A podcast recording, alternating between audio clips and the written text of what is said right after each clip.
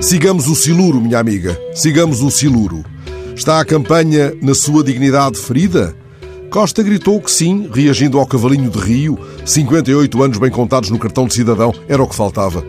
Anda demasiado fungagada bicharada no noticiário avulso e não desta vez por culpa do PAN, que ontem dedicou a jornada mediática à plantação de ulmeiros. Vai a prosa ficando azareda e nem sabemos ao menos quem seja o papagaio mor. Nem por isso, contudo, o noticiário avulso deixa de papaguear o que gritam os contendores. Cai-lhes a noite na fraqueza e na franqueza, mesmo se de manhã proclamaram a maior contenção. Deixem-no lá, deixem-no lá, o papagaio, gritou um verso antigo de Sebastião da Gama. Mas quem escuta agora o poeta com o barulho da debulhadora de arroz? Ainda assim, saibamos ao menos debulhar, saibamos separar o grão da palha ou da espiga. Mas já no Ribatejo, onde Rio se entrega ao cavalinho, o terceiro candidato da lista por Santarém brada pela gadanha, garantindo que o seu líder vai mostrar como se ceifa o Costa e o PS, que andaram quatro anos a dar palha aos portugueses.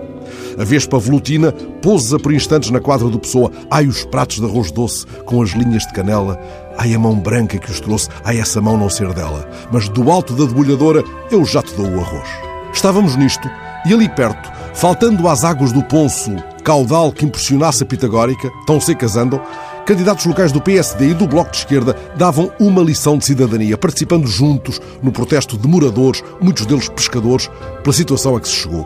Três afluentes do Tejo, três, vão secos. As vozes alinhadas nas margens do Ponço lembraram, entretanto, que dezenas de barcos foram ali retirados. O pescador João Rua disse à repórter do JN: são os fogos, são os rios que secam, parece o fim do mundo. Pesco aqui há 40 anos e nunca tinha visto o rio Ponço assim. O protesto decorreu junto ao cais do Ponço, que entretanto descaiu por falta de água, alegadamente desviada pelos agricultores espanhóis. Ora, foi justamente ali que em maio um pescador apanhou um siluro de 20 quilos. Sigamos, pois, o siluro, minha amiga, mesmo se em cada um de nós circula o cherne, esse peixe recalcado.